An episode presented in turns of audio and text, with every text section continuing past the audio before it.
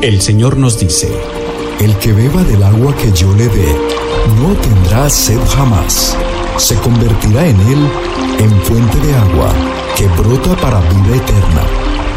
Y para conocer más de esa agua que nos da vida, ESNE Radio trae para ti El Cántaro, un programa conducido por el Padre José Román Flecha, doctor en Teología Moral, quien te orientará sobre la verdad de nuestra fe. A continuación. Mis queridos hermanos, soy el Padre José Román Flecha de la Diócesis de León. Les hablo desde la ciudad de Salamanca.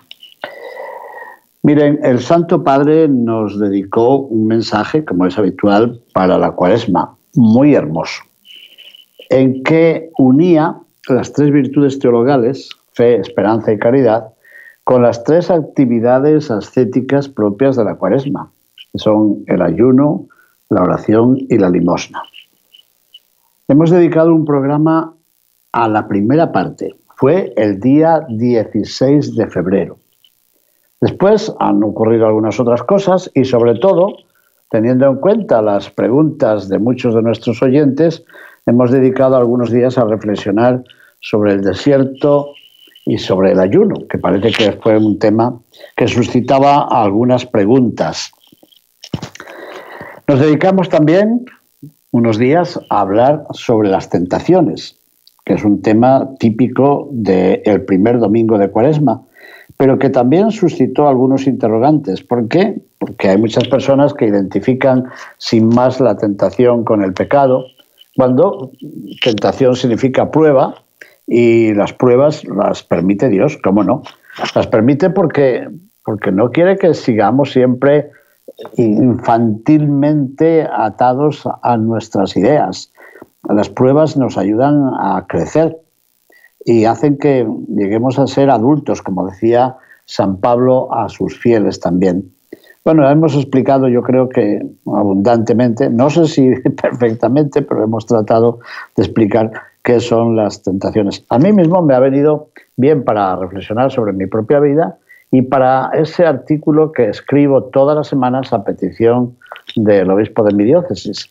De hecho, el último artículo que he escrito y que se puede encontrar en Internet y en el lugar de la revista Eclesia y en tantos otros lugares, lo he titulado precisamente Reprobados o aprobados, para ver cómo la prueba podemos pasarla airosamente o podemos quedarnos apresados por la prueba.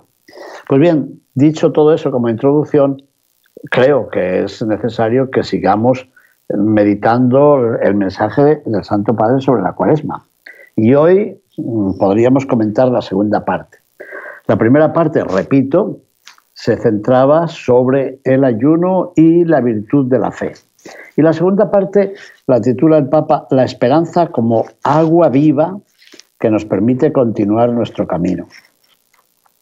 Comprenderán que me resulta muy simpática esta parte precisamente por el título de nuestro programa, El Cántaro, que evoca a la samaritana que acudió al pozo de Sicar, al pozo de Jacob, y dejó allí el cántaro, no sé si olvidado o para que ustedes y yo lo recuperáramos. Pues ¿qué creen? El Santo Padre comienza la segunda parte de su mensaje precisamente recordando a esta mujer samaritana, a la que los griegos llaman Hagia Fotini, Santa Fotina o Santa Iluminada, un nombre bonito que le han atribuido, la iluminada por el Señor, claro. Pues bien, a ver qué dice el Santo Padre en la segunda parte. Dice que la samaritana, a quien Jesús pide que le dé de beber junto al pozo, no comprende en realidad. No comprende cuando Jesús le dice que él, él podría ofrecerle a ella un agua viva. Evangelio de Juan, capítulo 4, versículo 10 unas palabras que tomé como lema para mi sacerdocio, con motivo de mi ordenación sacerdotal. Si conocieses el don de Dios y quién es el que te pide de beber, tú le habrías pedido y él te daría agua viva. Pues bien, al principio, naturalmente, dice el Papa que la samaritana piensa en el agua material, mientras que Jesús se está refiriendo a otra cosa, a otra cosa o a otra persona. Se está refiriendo al Espíritu Santo, aquel Espíritu que Él dará en abundancia en el misterio pascual, ese espíritu que infunde en nosotros la segunda virtud, la esperanza que no defrauda.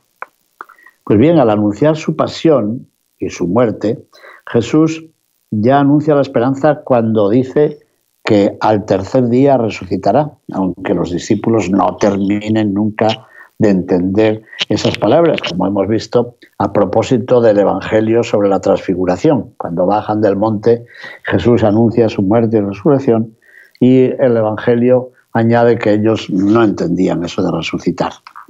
Jesús nos habla del futuro, de ese futuro que la misericordia del Padre ha abierto de par en par. Y no porque antes estuviera cerrado, por responder a otra pregunta que me han hecho ayer mismo, a ver si es que Moisés y Elías estaban muertos, habían resucitado, eh, la misericordia, el cielo estaba cerrado antes de Jesús. Y dije, mire, eh, el cielo es Dios y Dios no estaba cerrado a millones y millones y millones de personas que habían vivido antes de Jesús. Tenemos que revisar mucho eso, ¿eh? aun con peligro de hacer de este programa una clase de universidad, como se ha dicho al principio pero hay que explicar un poquito esas cosas, porque seguimos pensando en términos espaciales y en términos temporales, no en términos relacionales. Puede parecer difícil y profundo esto, pero, pero es verdad, porque si no, no entendemos nada.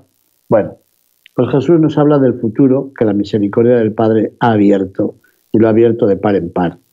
Esperar con Él y esperar gracias a Él quiere decir creer que la historia humana no termina con nuestros errores, no termina con nuestras violencias, con nuestras injusticias, ni siquiera con el pecado que crucifica al amor. Me impresionó esta frase del mensaje cuando la leí hace unos cuantos días. La historia no termina con el pecado que crucifica al amor. ¿Se han fijado? Qué profundidad y qué belleza, por otra parte. El pecado siempre crucifica al amor. Crucificamos a Jesús, pero crucificamos al amor, no se nos olvida.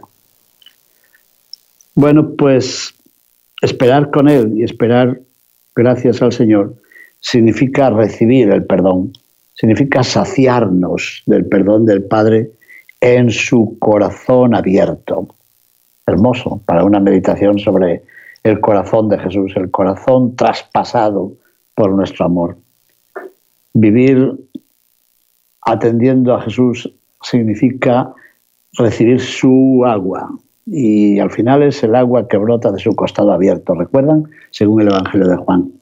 Pues bien, el Papa, como siempre, aterriza después de estas ideas tan bellas, dice, en el actual contexto de preocupación en el que vivimos y en el que todo parece frágil e incierto, ¿qué razón tiene, Santo Padre? En este momento todo parece frágil e incierto. Estemos vacunados o no, pues en este momento, dice él, hablar de esperanza puede parecer una provocación. Y la gente dirá, mire, eh, estoy que no aguanto, que no soporto, que no entiendo nada y viene usted hablándome de esperanza. ¿Pero qué cree? ¿Que soy un ignorante? Eso dice el Papa. En este momento de preocupación, hablar de la esperanza parece una locura. Y sin embargo, el tiempo de cuaresma está hecho precisamente para esperar, para volver a dirigir la mirada a la paciencia de Dios. Y ya he dicho muchas veces aquí que la esperanza y la paciencia son hermanas. Son dos virtudes hermanas. Cuaresma para esperar, para volver a mirar, para dirigir la mirada a la paciencia de Dios. Dios que sigue cuidando de su creación, mientras que nosotros a menudo la maltratamos, la destrozamos, como explicó el Papa en su segunda encíclica, Laudato Si, alabado seas, que parte, como sabemos, del cántico que llamamos del hermano Sol, o el cántico de las criaturas, que escribió San Francisco de Asís allá en Asís, en aquel balconcito. Algunas veces nos lo dicen cuando vamos a San Damiano. Desde este lugar Francisco pensó, repensó, meditó y escribió el cántico Laudato si mi Signore, alabado seas mi Señor. Bueno, pues maltratamos la creación, pero vivir la esperanza es percibir, gustar, gozar la esperanza de la reconciliación, a la que San Pablo nos exhorta con pasión cuando dice, les pido que se reconcilien con Dios. Así lo dice en la segunda carta a los Corintios, en el capítulo 5, versículo 20. Pues bien, al recibir el perdón, y estos días próximos lo recibiremos, esperamos, aquí en la residencia donde vivo, vamos a tener unos momentos de confesiones y de reconciliación en esta misma semana. Al recibir el perdón en el sacramento que está en el corazón de nuestro proceso de conversión, también nosotros hemos de convertirnos en, difusores del perdón. Hemos sido perdonados y pasamos el perdón. Eh, siempre juego yo con esta, eh, este triángulo, esta línea vertical que me trae el perdón de Dios y la otra línea horizontal que me convierte a mí en difusor del mismo perdón de Dios. Al haberlo acogido nosotros, dice el Papa, podemos ofrecerlo, siendo capaces de vivir ese diálogo atento, un diálogo en el cual adoptamos un comportamiento que conforte a las personas que se encuentran heridas a nuestro alrededor. Recibir el perdón de Dios. Ese perdón de Dios también mediante nuestras palabras, mediante nuestros gestos, permite vivir una Pascua de fraternidad. Y de hecho, en la cuaresma nos pide Él que estemos más atentos a, fíjense qué frase tan hermosa, a decir palabras de aliento, a decir palabras que reconfortan, palabras que fortalecen, palabras que consuelan, palabras que estimulan, en lugar de palabras que humillan, palabras que entristecen, palabras que irritan, palabras que desprecian. Qué hermoso. Pero al leer esto, yo dije, esto me suena, yo esto lo he leído en otro sitio. Claro, porque son palabras de su tercera encíclica, Fratelli Tutti, hermanos todos, que son también palabras de San Francisco, como sabemos. Así que buena tarea para la cuaresma decir palabras de aliento que reconfortan, que fortalecen, que consuelan, que estimulan. A ver, a ver, aliento, reconfortar, fortalecer, consolar, estimular. Cinco, cinco verbos. Alentar, reconfortar, fortalecer, consolar y estimular. Cinco deditos en lugar del otro. Y lo otro que era humillar, entristecer, irritar, despreciar. No, por favor, no. A veces para dar esperanza, son palabras del Papa, para dar esperanza a alguien es suficiente con ser una persona amable, una persona que deja a un lado sus ansiedades, sus urgencias y sencillamente se decide a prestar atención prestar atención a los demás, regalar una sonrisa, decir una palabra que estimule, posibilitar un espacio de escucha en medio de tanta indiferencia. Bueno, y ahora habrá algunos, como ha habido ya, que digan, yo estudié en un colegio no sé dónde, un colegio católico, una escuela de religiosos, de religiosas, y siempre me dijeron que, que la cuaresma era un tiempo para sufrir. Fíjese, y nunca me dijeron que la cuaresma era un tiempo para ser amable, para dejar mis ansiedades, para prestar atención, para regalar una sonrisa, para decir una palabra que estimule, para posibilitar un espacio de escucha en medio de tanta indiferencia. ¿Nunca se lo dijeron? Bueno, pues este año se lo ha dicho el Papa Francisco con palabras de su encíclica. Un mensaje para la cuaresma. Y eso, eso no puede nacer de nosotros mismos, ¿eh? necesitamos cargar las baterías. ¿Y dónde las guardamos? ¿Dónde las recargamos? En el recogimiento, en el silencio de la oración. Ahí es donde se nos da la esperanza.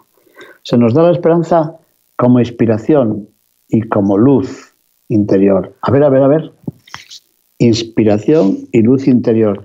¿Tendrá esto que ver algo con el Evangelio de anteayer, la transfiguración de Jesús en el monte?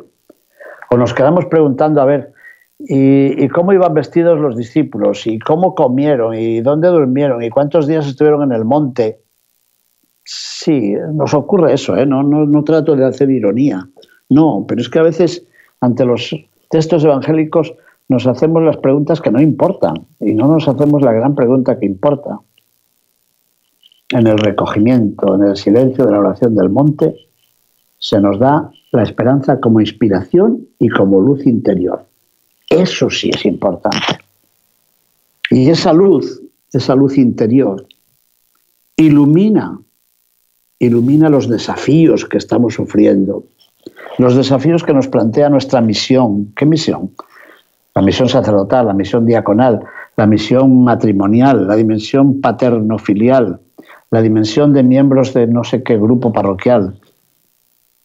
La oración es inspiración y luz interior que ilumina estos desafíos que a veces nos los planteamos nosotros mismos. No hace falta que venga el demonio a desafiarnos. Nos desafiamos nosotros, como dijimos ya la otra semana. Hablamos siempre del tentador, pero aquí mismo hemos explicado que todos nosotros somos tentados y todos o casi todos, casi todos nosotros somos también tentadores. Bueno, pues el recogimiento y el silencio de la oración vienen a iluminar las decisiones de nuestra propia misión. Decisiones que a veces no son nada fáciles. Esta misma mañana he estado leyendo unas páginas bellísimas de San Juan Bautista de la Trinidad. Dirán, bueno, ¿y quién era?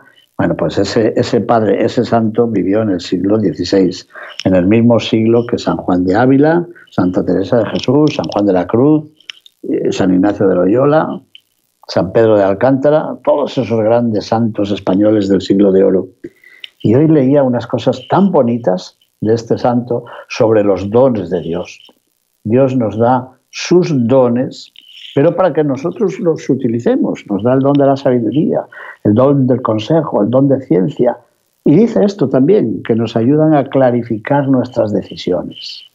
Esos dones nos ayudan a clarificar nuestras decisiones, con tal de que sepamos que el dueño, el origen, la fuente, el manantial de los dones es el Señor, no somos nosotros. Nosotros somos un simple arcaduz, dice él. A mí me sonaba ya la palabra, pero fui a buscar qué es la arcaduz. Bueno, es una vasija de barro. Dije, ah, como un cántaro. Sí, pero es una vasija de barro que se utilizaba en las norias para sacar agua del pozo. Es una palabra que viene del árabe y antes venía del griego.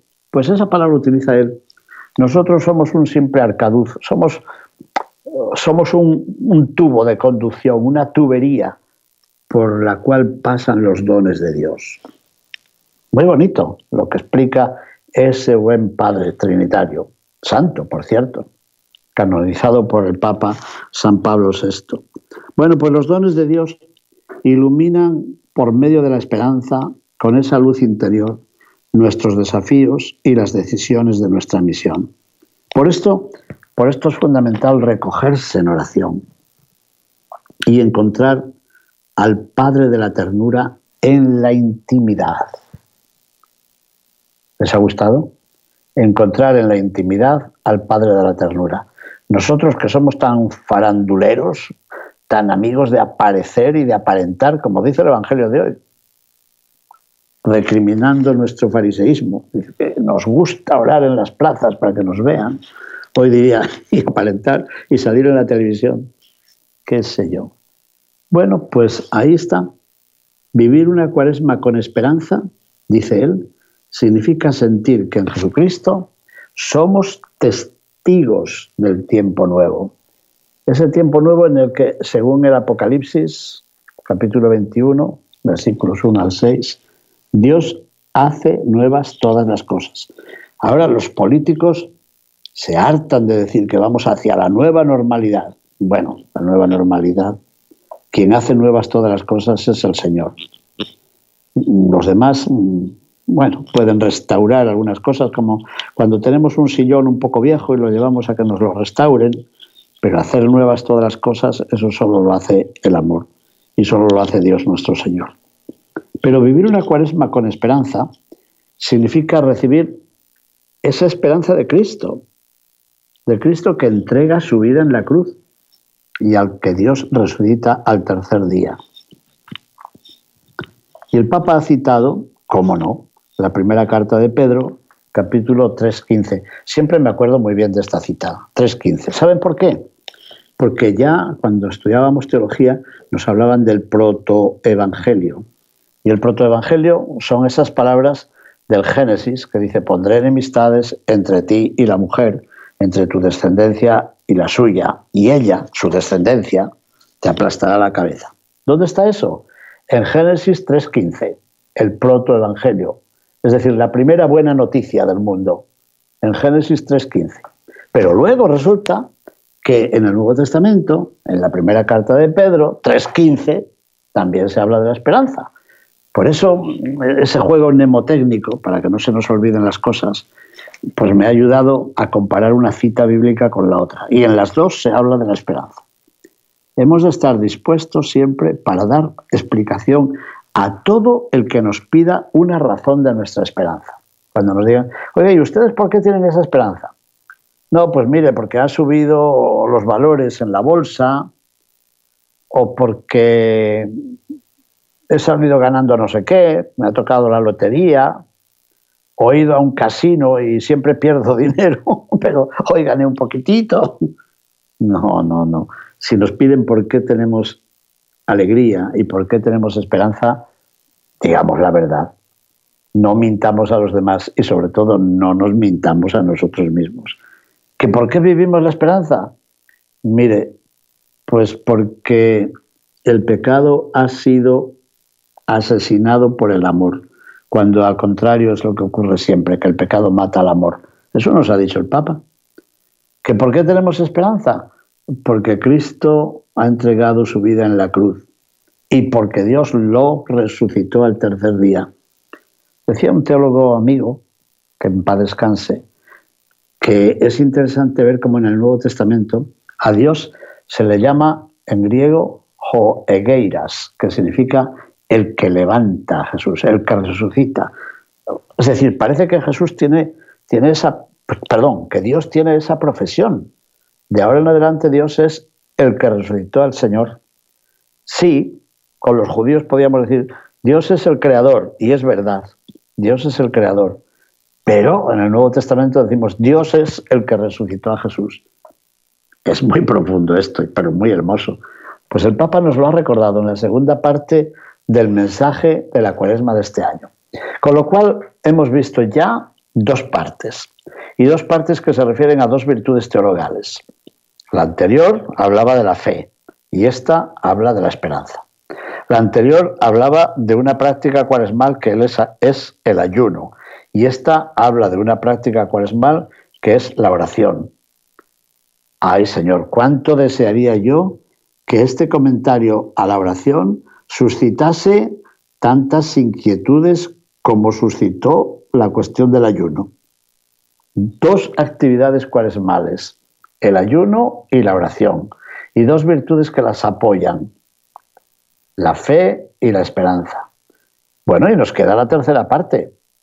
Si Dios lo permite, la meditaremos pasado mañana jueves. Y en esa el Papa nos va a hablar, cómo no, de la caridad y de la limosna. Y con eso habremos visto este mensaje del Papa para la cuaresma de este año, que lo teníamos ahí un poco postergado porque hemos tenido que hablar de otras cosas.